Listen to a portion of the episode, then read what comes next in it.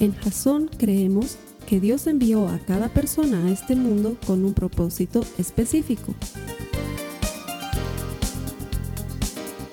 Nuestra misión es ayudarte a que tengas una relación personal con Jesús y a través de ella encuentres ese propósito para tu vida.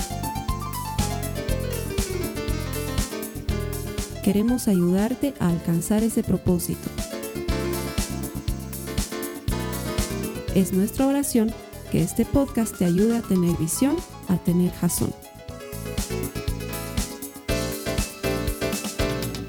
Muy bien, vamos a dar inicio a la cuarta semana de Mejor. Durante las últimas tres semanas y contando esta semana, el objetivo que estamos persiguiendo con esta serie no solamente es mostrarte que hay mejores cosas para vivir y para hacer en la Biblia que otras que nosotros consideramos que son buenas, pero además aprender algunos versículos de memoria que nos pueden ayudar en esos momentos oportunos en los que tanta falta nos hace sabiduría, como veíamos la semana pasada. Si recuerdas muy bien, la primera semana habíamos visto ese pasaje que dice, mejor es un día en tu presencia que pasar mil días fuera de ella. Prefiero vivir de portero en la casa de mi Señor que estar en lujosas mansiones de los malvados. Esa era la primera semana. La segunda semana veíamos que mejor es tener un puño lleno, un puñado lleno, pero estar tranquilo, que tener dos puñados llenos, pero vivir con aflicción y persiguiendo el viento. Y ahí lo que tratábamos de entender desde la Biblia es cuánta sabiduría y cuánto mejor es vivir sin afán y sin perseguir cosas que realmente no valen la pena. La semana pasada veíamos que mucho mejor es tener sabiduría que tener oro o que tener plata. Y eso es súper importante lo que decía Salomón, porque el oro sigue siendo, no solamente lo fue en la época de Salomón, pero sigue siendo hoy en día uno de los lujos más importantes que puede tener la gente. De hecho, eh, cuando te casas, probablemente el, el aro que utilizas sea de oro, no creo que sea de otra cosa, porque es una cosa de mucho valor. Y la gente cuando se compra joyas, se las compra de oro. Bueno, ahora hay joyas de todo tipo, pero cuando quieres algo de mucho valor te lo compras de oro.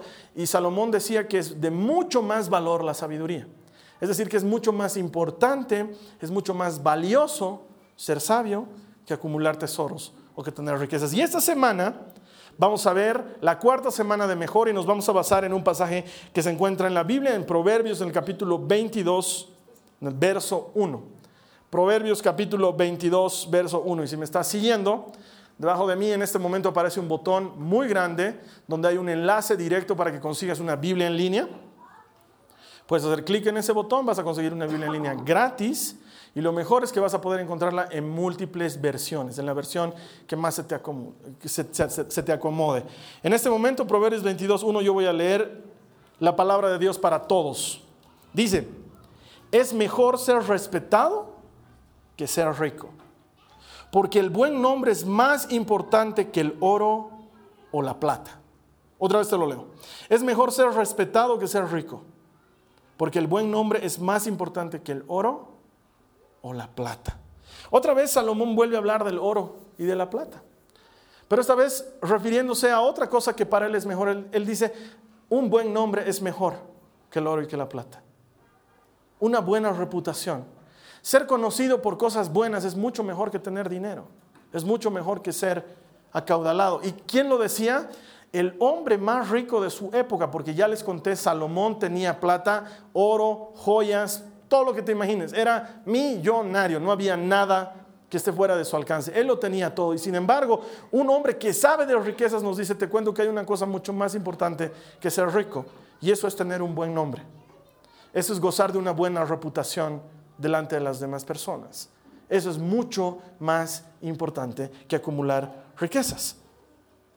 Y ahora yo te quiero preguntar a ti, ¿cuán bueno es tu nombre? Es decir, no me estoy refiriendo a si te llamas Gregorio o Matilda o si tienes un nombre lindo como Carlos Alberto, no, me estoy refiriendo a ¿por qué se te conoce? ¿Por qué eres conocido? Si la gente tuviera que hablar algo de ti, ¿qué dirían de ti? ¿Por qué eres conocido. ¿Qué se dice de ti? A lo mejor se dicen cosas buenas, no sé, un tipo cumplidor o una, una persona formal o e, es una persona agradable o a lo mejor se dice eres un chismoso O a lo mejor se dice eres un tramposo, un engañador, eres un estafador, un pillo, no sé, ¿qué se dirá de ti? Eso lo sabes tú. Pero de eso está hablando este pasaje. ¿Por qué se te conoce? Cuando le das la mano a alguien y le dices, para mañana te voy a entregar esto, ¿realmente lo entregas para mañana? Y te labras un buen nombre. O la gente dice, ah, ya sé que me estás yendo para mañana, pero este tiene cara de carpintero, cara de sastre. Este me va a entregar la próxima semana con mucho dolor y sufrimiento. ¿No te ha pasado alguna vez? ¿No conoces gente así? Que viene y te dice algo y tú le dices, ¿sabes qué? Es la decimocuarta vez que me dices. Ya no te creo. Tu reputación te precede, eres un engañador, eres un mentiroso. Probablemente sea algo similar lo que te esté pasando. Y la Biblia dice que es mucho más importante el buen nombre que las riquezas. De hecho, todos los que somos papás o los que están por ser papás han pasado por esto alguna vez cuando tienen que ponerle un nombre a su hijo o a su hija. Porque empiezan a charlar entre el papá y la mamá. ¿Y qué nombre le vamos a poner? Y de repente la mamá dice, ¿qué tal si le ponemos tal nombre? Y el papá dice, no, es que ese nombre me hace recuerdo una chiquita de mi curso. Me hace recuerdo una chiquita de mi curso hace años que entró y me lo rompió mis crayones. Y no quiero acordarme de esa chiquita. ¿Por qué mejor no le ponemos tal otro nombre? Y la mamá dice, no, ese era el nombre de una chica que no quiero hablar de ella. Pero ya no es su nombre, va a ser el nombre. Entonces, no, por favor, no le ponen. ¿No te ha pasado eso? Cuando quieres ponerle el nombre a tu hijo o a tu hija, que empieza. Hay tantos hermosos nombres, pero empiezas a desecharlo. No, este porque era tal cosa, y este porque era cual cosa, y este me hace recuerdo a la mamá del fulano de tal. Y este no, ¿no te pasa eso con los nombres? Bueno, es porque los nombres se hacen de una reputación. Y como vives, es como tu nombre hablará de ti.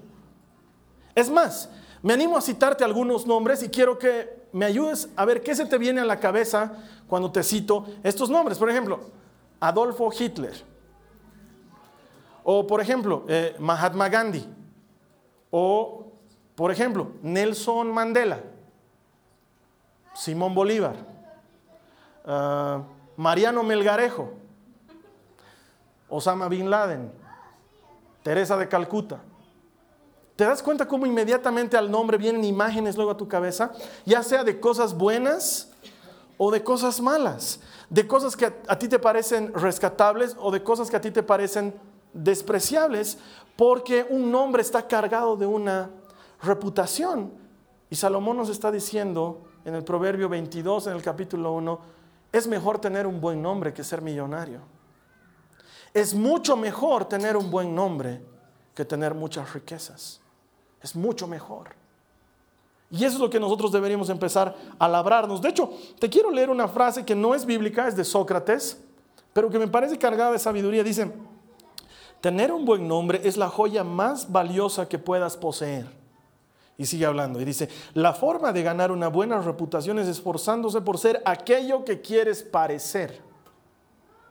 La forma de ganar una buena reputación, dice Sócrates, es esforzarte por llegar a ser aquello que quieres parecer. Es, es decir, tú te puedes labrar tu buen nombre, decía este filósofo griego antiguo. Y eso quiere decir que nosotros podemos labrar nuestro buen nombre. Ahora probablemente me diga alguien, ah, el pastor Carlos Alberto está enseñando filosofía griega en sus prédicas. ¿Por qué, ¿Por qué lo puedo citar a Steve Jobs, pero no lo puedo citar a Sócrates? Puedo, ¿no ve? No estoy diciendo que es palabra de Dios. De donde estamos partiendo es de la Biblia que nos dice que es mejor tener un buen nombre que tener muchas riquezas. Ahora, ¿por qué es mejor tener un buen nombre? Para los que están tomando notas. Para ti que estás en línea, aquí a tu lado derecho, a mi lado izquierdo, hay una pestaña que dice notas. Ahí están todas las notas de la prédica, pero tú le puedes aumentar lo que quieras, puedes imprimirlo, puedes mandarlo por mail a alguien o a ti mismo y puedes sacarle el mayor provecho a esta prédica. Para los que están aquí, tomen notas. Si no tienes dónde tomar notas, en la parte de tu Biblia, en la parte de atrás de tu Biblia, te cuento que hay un lugar para tomar notas, que dice notas. Entonces ahí puedes tomar notas de la prédica de hoy, ¿sí? Y si no tienes una Biblia de verdad y tienes una Biblia electrónica, te cuento que arriba a la izquierda hay un botoncito donde lo apretas, sale un menú y dice notas. Así que puedes tomar notas. Tomen notas los que quieran tomar notas. ¿Por qué es mejor un buen nombre? Primero, un buen nombre inculca confianza. Un buen nombre te inculca a ti confianza. Saber que caminas detrás de un buen nombre te va a dar a ti confianza. De hecho, vamos a leer lo que dice la Biblia en Proverbios 10, en el verso 9. Proverbios 10, 9. Las personas con integridad caminan seguras, pero las que toman caminos torcidos tropezarán y caerán. Un buen nombre habla de integridad. Habla de que seamos capaces de ser la misma persona en privado y que seamos capaces de ser la misma persona que somos en privado en público.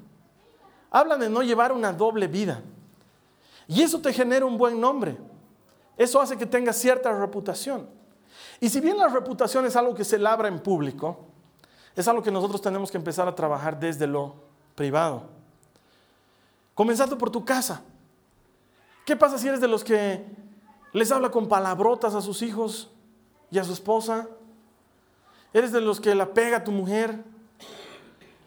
Pero cuando estás en las reuniones familiares le hablas, mi amorcito, corazón, no sé si te puedo molestar, vidita, con que me sirvas un poquito de refresco. Y tu mujer te mira con cara de desgraciado, digamos, ¿qué estás? Y va y te sirve el refresco, te lo trae y tú, gracias mi cielo, qué rico refresco, nunca mejor servido. Y cuando se va la gente, bruja desgraciada, pa, ¿dónde está el tal por cual? Venga para aquí, mocoso. Es imposible que la gente de tu casa crea en ti, que respete tu nombre y que ese, nombre sea verdadero. Después, tú no sabes lo que las esposas hablan cuando los esposos no están presentes. No tienes idea de las cosas que dicen. Pero ese mi amor, mi cariño, mi corazón, mi cielo, mi dulzura, mi ternura, las amigas de tu esposa no se lo están tragando porque saben la calaña de tipo que eres. O a lo mejor no sé, eres la clase de tipo que, o, de persona que tienes doble vida, ¿no es cierto? Y andas borrando mails, y andas borrando WhatsApps, y andas borrando mensajitos, y Facebook, tienes un Facebook público y un Facebook privado. No estás suscrito a todas las revistas que no deberías suscribirte, ¿sí? Y te llegan todas las fotos que no deberían llegarte, ¿sí? Y ese es tu Facebook privado, ¿sí? Aleli arroba picaflor.com, digamos, no sé, algo así. Pero tu Facebook público es lleno de frases de sabiduría. El otro día leía una cosa que ponían en Facebook que decía, Twitter nos hace creer que somos sabios, Instagram nos hace creer que somos fotógrafos y Facebook nos hace creer que tenemos amigos. Qué duro va a ser despertar. no sé, a lo mejor tú eres de esos que llenas de frases lindas y célebres y de ánimo, pero tienes una vida paralela. O a lo mejor eres un chismoso, una chismosa que de frente le estás diciendo una cosa a la gente, pero cuando se dan la vuelta estás hablando de ellos y mal de ellos y con otra gente. Y este ejemplo lo hemos escuchado mil veces, hasta lo disfrazamos de ser cristianos porque decimos, hermano, ¿sabes qué? Te quiero contar de la hermana, porque quiero que oremos por ella. No lo vas a tomar como chisme. Ya te estoy buscando porque quiero que oremos por ella, porque necesita mucha oración, no sabes. No sabes la vida que lleva esa mujer. ¿Y tú de cómo sabes, hermana? Es que me contó la fulana de tal. Encima, encima lo traes como un cuento de alguien más y a lo mejor eres la clase de persona que tiene esa vida. O volviendo al ejemplo del inicio, no cumples tu palabra. Comenzando por tus hijos y terminando en la gente de afuera. Te voy a llevar al parque el sábado. El sábado del 2018, porque tu hijo sigue esperando que llegue el sábado y nunca, papi, ya es sábado, no, ya es lunes, hijo. Y el sábado se nos fue, hijito, pero el sábado, el sábado te voy a llevar. Claro, nunca le dijiste que el sábado 15 de abril del 2027. ¿Qué puede esperar luego tu hijo cuando le ofrezcas algo, cuando le estés llamando la atención? O la gente de afuera, si eres incapaz de cumplir con tus compromisos. Eh, una llamada de teléfono, Hola, hermano, ¿cómo estás? Mira, te estoy llamando para pedirte un favorcito, no sé, he visto que tienes este libro, ¿me lo puedes prestar? Claro, hermano, te presto el libro, ¿cuándo? ¿Te parece mañana? Sí, nos vemos. Y te encuentras, ¿y el libro? Ay, me lo olvidé. ¿Te parece si te lo llevo a tu oficina mañana? Ok, pasa todo el día. Oye, el libro que me tenías que... Ay, hermano, sabes que estoy bien ocupado, no sabes. Pero estás liking Facebook todo el día, ¿no? Esa es tu ocupación principal, ¿no? Todo el día. Y eres incapaz de entregar algo que ofreciste que tenías que entregar. O le debes plata a alguien, no sé. Y le dices, hermano, seguro que te pago, seguro que te pago.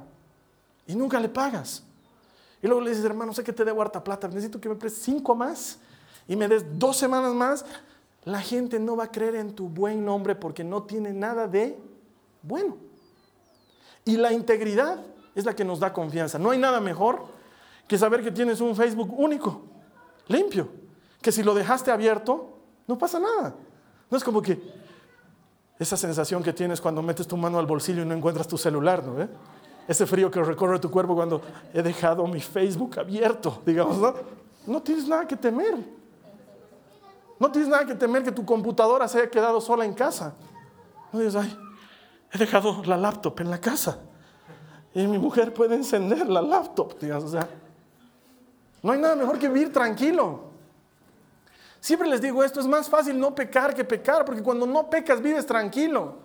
Vas y te sientas tranquilo en un café a tomar un café con otra persona y no temes que nadie te esté mirando ni persiguiendo porque sabes que no estás haciendo nada malo. Vas y te compras lo que quieras comprarte porque sabes que no lo estás haciendo con plata que le robaste a nadie. No hay nada mejor que vivir tranquilo en lugar de estar temiendo. Y eso es porque vives una vida de integridad. La integridad, el buen nombre, te inculcan seguridad. Te ayudan a que vivas seguro, tranquilo, con la frente en alto. Y eso te labra una reputación. Número dos, para los que están tomando notas. Un buen nombre habla bien de ti. Necesitamos tener un buen nombre porque nuestro nombre habla de nosotros.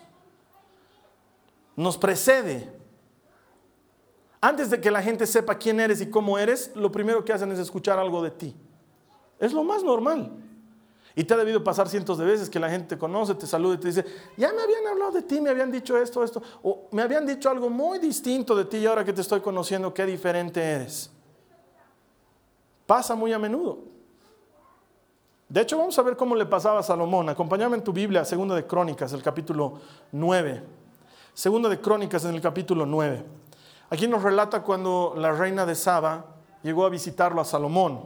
Una reina de un reino muy importante viene a visitarlo a Salomón. El verso 1 comienza diciendo, cuando la reina de Saba se enteró de la fama de Salomón, viajó a Jerusalén para ponerlo a prueba con preguntas difíciles.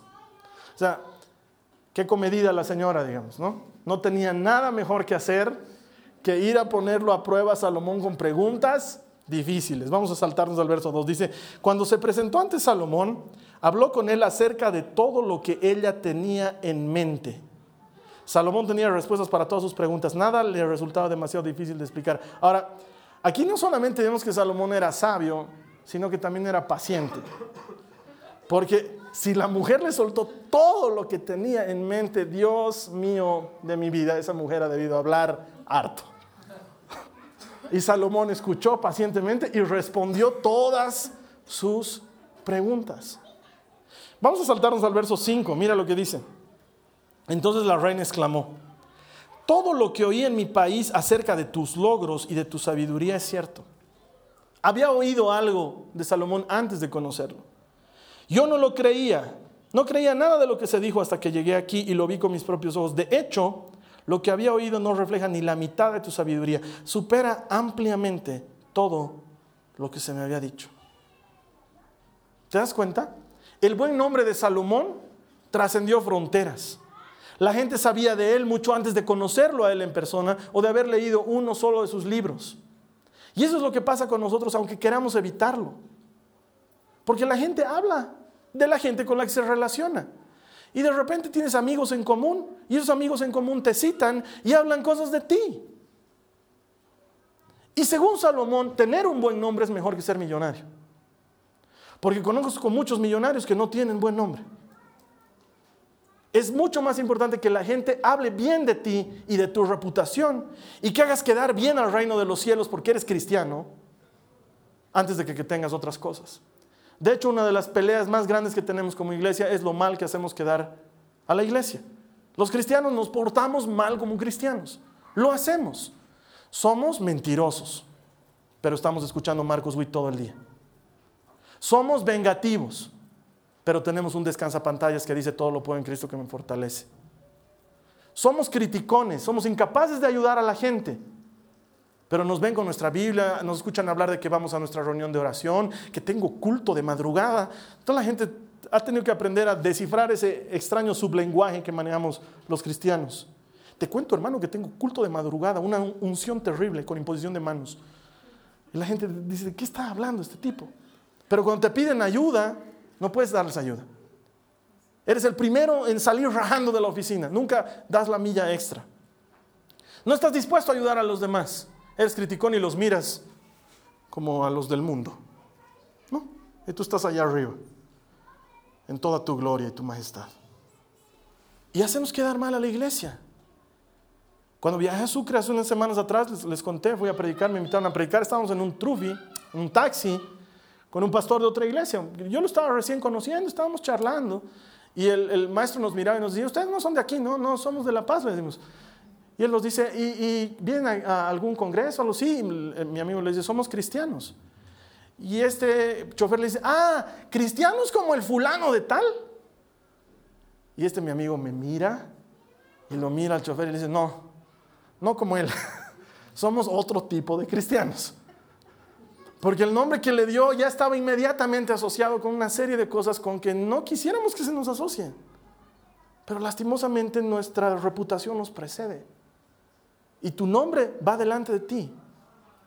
Y la gente se hace una idea de ti antes de conocerte. A mí me ha pasado cientos de veces y ando luchando contra viento y marea para que no me siga pasando, porque la gente se me acerca y me dice, Carlos, qué lindo conocerte, mi hermano, ¿sabes qué? Eh, yo tenía una idea de que eras bien pedante. Y bien odioso, bien pesado, pero ahora que te conozco, qué buen tipo eres. quiero decirle, soy bien buen tipo. De veras soy buen tipo, soy ya no de buen tipo. Abusan de tan buen tipo que soy. Pero por alguna razón la gente piensa que, ¿y saben qué? Lo que pasa es que soy tímido en persona y eso no me ayuda. Porque como me ven aquí adelante predicando y me ven tocando guitarra, dicen este tipo es canchero, pero no saben que cuando estoy de uno a uno soy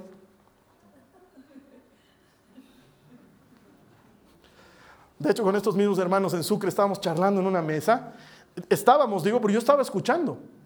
Ellos hablaban, hablaban, hablaban, y yo estaba con mi salchipapa ahí comiendo y escuchando. Hasta que una de las chicas, la esposa de este pastor, agarra y me dice, oh no, Carlos Alberto. Y yo me atragando ahí como, no soy de los que suelo hablar mucho, contrario a lo que me ven aquí adelante. Y eso hace que la gente piense que soy medio, no sé, y no soy, soy buen tipo. Así que si tienes alguna duda sobre cómo soy, soy buen tipo. Buen tipo, buen tipo. ¿Quieres que nos vayas a tomar un café? Vamos a tomarnos un café. Yo invito. De veras que soy buen tipo. Pero la verdad es que nuestra reputación nos precede. Y es algo en lo que tenemos que trabajar. Uno tiene que esforzarse por tener un buen nombre. Y te tengo que decir una cosa. Labrarte un buen nombre es una cosa de mucho tiempo y destruir tu buen nombre es una cosa de minutos. Es una cosa de minutos es que lo veas a este mismo que está predicando, que media hora más tarde se está agarrando a los puñetazos ahí con una persona que parqueó mal su auto y pum, pum, pum. A mí no me van, a, soy pastor, no me van a pegar, digamos, ¿no? ahí tú dirías, mala idea, digamos, ¿no? Tu nombre te va a preceder. Tu nombre va a ir delante de ti. Y tercer punto, un buen nombre inspira a otros. Un buen nombre inspira a otros. Y quiero decirte una cosa, si tu vida no está inspirando a nadie, estás en un serio problema. Debería nuestra vida ser inspiración para alguien más, aunque sea para una sola persona. Debería haber, aunque sea una sola persona que te diga, con solo mirarte siento ganas de seguir adelante. Escuchándote he encontrado ánimo. Viéndote hacer las cosas como las haces, me he dado cuenta que yo también puedo hacerlas. Nuestra vida debería ser de inspiración para alguien más. De eso se trata ser cristiano. No de hablar un lenguaje extraño y ralear a la gente en nuestro mundo y juntarnos entre cristianos y hacer nuestro club de cristianos, como siempre les digo. No, se trata de inspirar a los demás. De que la gente te mire y diga, ¿qué tienes que yo no tengo pero que quiero tener? Eso es importante. Te veo y sé que estás pasando por algo difícil, pero me parece increíble cómo lo estás afrontando. ¿Cómo lo haces? Y que tú puedas decirle, ¿sabes qué? Creo en Jesús. De eso se trata ser cristiano, no de lo otro. De inspirar a la gente con tu vida, con tus acciones, con tu manera de llevar adelante el Evangelio en tu propia vida.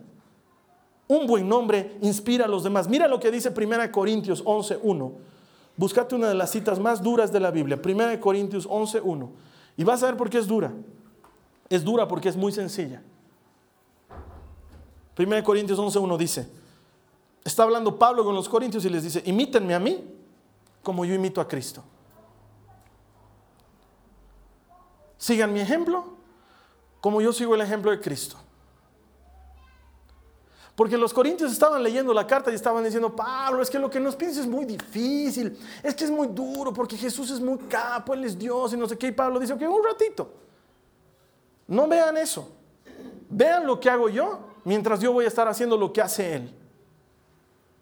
Esa es la clase de vida que Dios nos está pidiendo llevar adelante.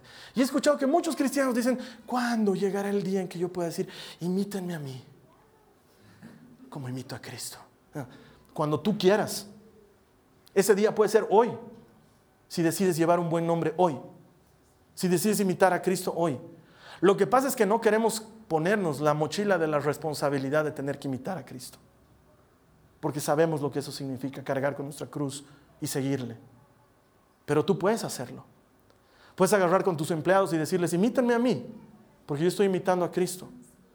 Si yo digo que voy a llegar a tiempo, llego a tiempo. Si digo que no voy a pasar coimas, no paso coimas. Si digo que voy a premiar a los que trabajan fuerte, los voy a premiar a los que trabajan fuerte. Y vean, imítenme a mí, porque quiero que hagan lo mismo ustedes con los demás, porque yo estoy imitando a Cristo.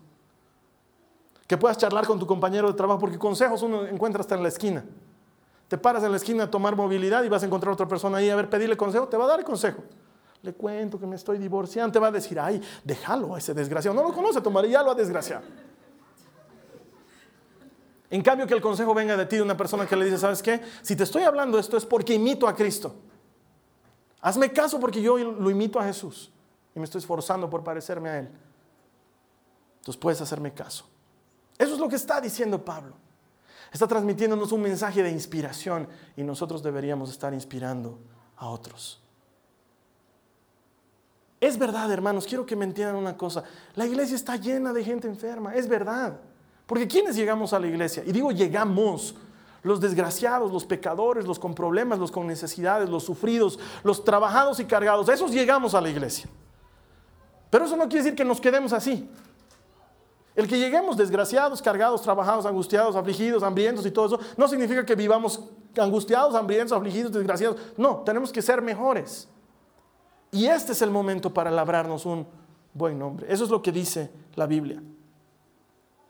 Te quiero hacer unas cuantas preguntas de cultura general para ver cómo anda tu memoria. A ver, ayúdenme, ustedes que se las saben todas. ¿Quién fue Miss Bolivia? ¿Quién salió Miss Bolivia el 2008? ¿Alguna idea?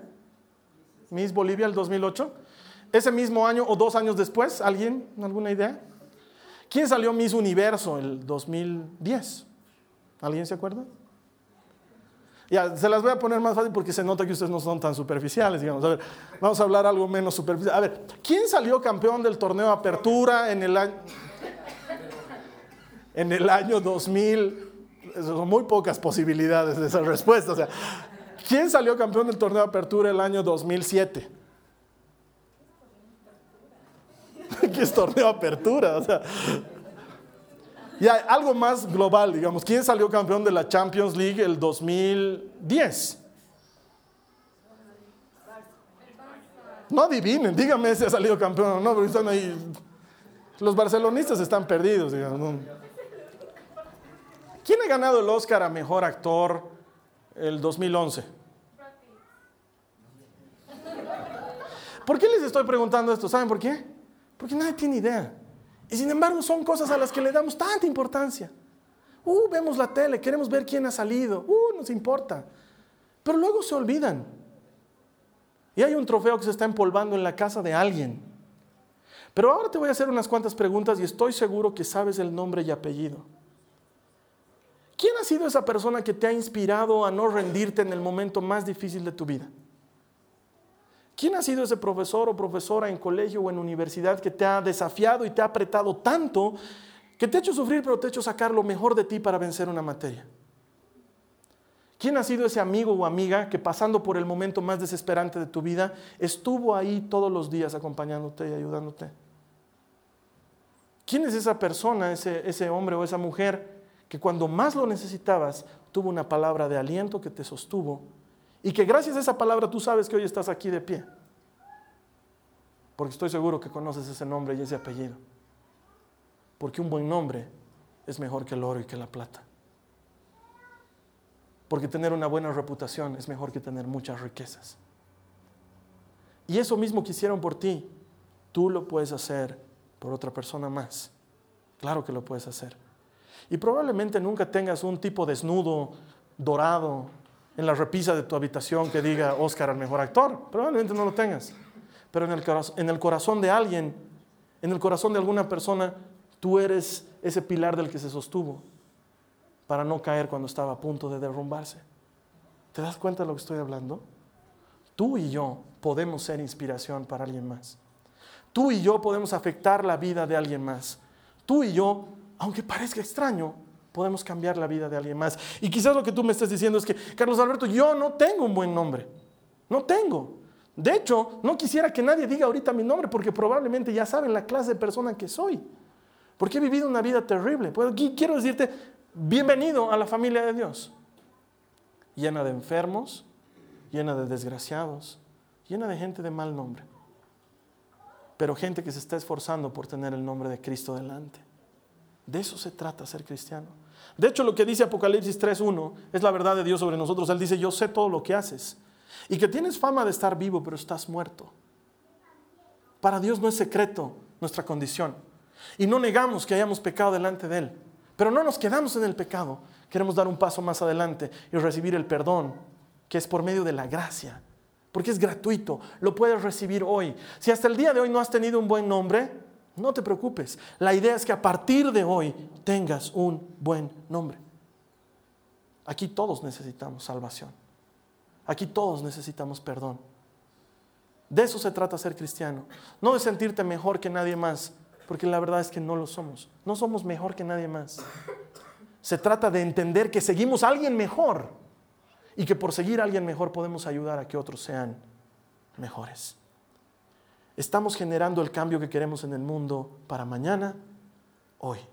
Lo estamos haciendo hoy. Y si tú quieres, puedes subirte a este micro. Mira, no sé qué haya sido en tu vida anterior, no lo sé.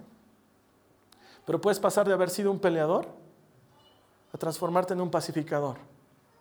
¿Quién mejor para hablar del perdón cuando eres un peleador y te has vuelto un pacificador que alguien que haya vivido en peleas. Puede ser que haya sido un adúltero y puedes transformarte en un consejero matrimonial.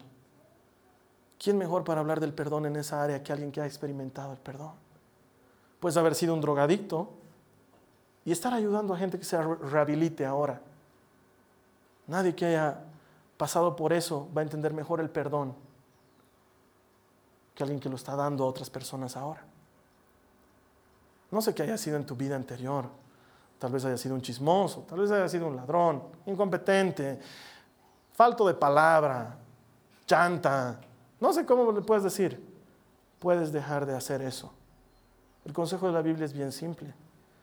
El que antes robaba, que ya no robe. Y no te dice nada más.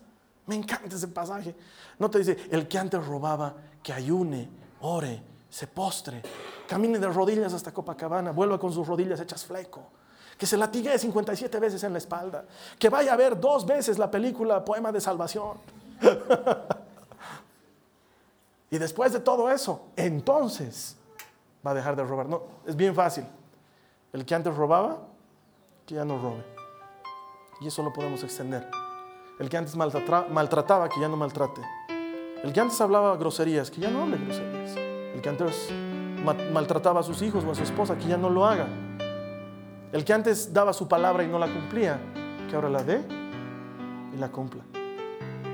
El que antes no se acercaba a Dios, que ahora se acerque.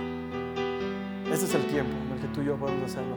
Mejor es tener un buen nombre que tener muchas riquezas. Vamos a orar. Cierra tus ojos.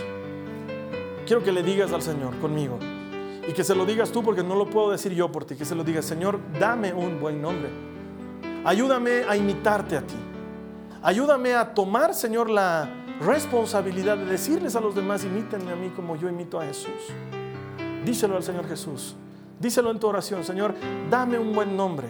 Ya sabes, aquí en Jasón no oramos imaginariamente, pronunciamos palabras, aunque sea muy suavito, pero díselo a Él. Tú que estás en línea, ora también con nosotros. Dile al Señor Jesús, Señor, dame un buen nombre. Ayúdame a acumular este verdadero tesoro en mi vida y no otras cosas que no sirven para nada. Y mientras tú estás orando, así con los ojos cerrados, déjame contarte una historia como alguna vez has escuchado. He ido a muchos funerales en toda mi vida, a muchos funerales. Y en uno de ellos, como en muchos, no conocía al difunto. Y entonces empecé a charlar con la familia para que me contaran cómo era el difunto y era impresionante, pero no tenía nada que decir. ¿Por qué recuerdan al fulano? Les decía ahí. Todos eran callados. Hasta que uno de ellos me dijo, era chistoso. Sí, era chistoso, contaba buenos chistes. se rieron un rato y se callaron. Yo les dije, ok, era chistoso. ¿Qué, qué más puedo decir de él? Nadie decía nada. Nadie decía nada no hay nada que recuerden de este su ser querido, nada que podamos decir. Y uno dijo, ah, eh, le gustaban los marshmallows. Sí, le metía marshmallow a todo. Sí, me acuerdo que una vez estaba comiendo ají de papalillos y le metió marshmallows. Ah, sí, era chistoso. Y comía marshmallows. Y eso era todo lo que tenían que decir. ¿Qué te gustaría que digan de ti el día que la gente te esté recordando por quién fuiste? Porque estoy seguro que se te puede recordar por mucho más que ser chistoso que te gustan los marshmallows. Háblale a Dios ahora, vamos a terminar este momento diciéndole, Señor, dame un buen nombre. A esto quiero llegar el día de mañana.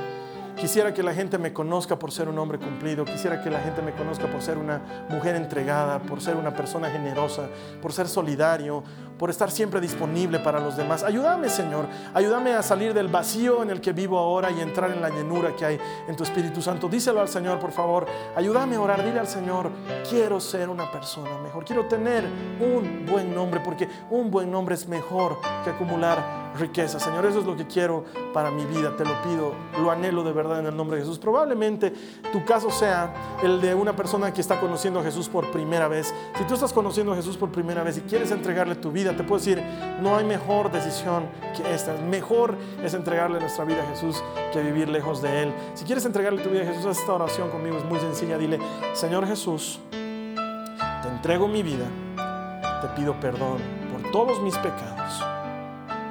Te pido que me hagas de nuevo. Toma mi vida vieja y vacía y a cambio recibo la vida nueva que tú me entregas, la vida abundante. Te doy gracias porque he orado de corazón y yo sé que tú has recibido mi oración. La Biblia dice que si tú has hecho esta oración has nacido de nuevo. Que todo el que invoque el nombre del Señor será salvo. Nosotros creemos firmemente que estamos aquí para ayudarte a desarrollar una relación personal con Jesús. Nos va a encantar verte aquí la siguiente semana, la última semana de Mejor. Va a ser la última semana de esta serie y luego vamos a estar comenzando una nueva serie que sin lugar a dudas va a hablar a tu vida. Te espero aquí la siguiente semana. Que Dios te bendiga. Gracias. Amén. Esta ha sido una producción de Jason Cristianos con Propósito. Para mayor información sobre nuestra iglesia o sobre el propósito de Dios para tu vida, visita nuestro sitio web www.jason.info. Allí encontrarás muchos recursos para animarte en tu relación con Dios, enseñanzas, nuestro blog, prédicas y mucho más. Te lo deletreamos www.jaz on.info. También puedes visitarnos en nuestro sitio en Facebook www.facebook.com barra Que Dios te bendiga abundantemente. Muchas gracias.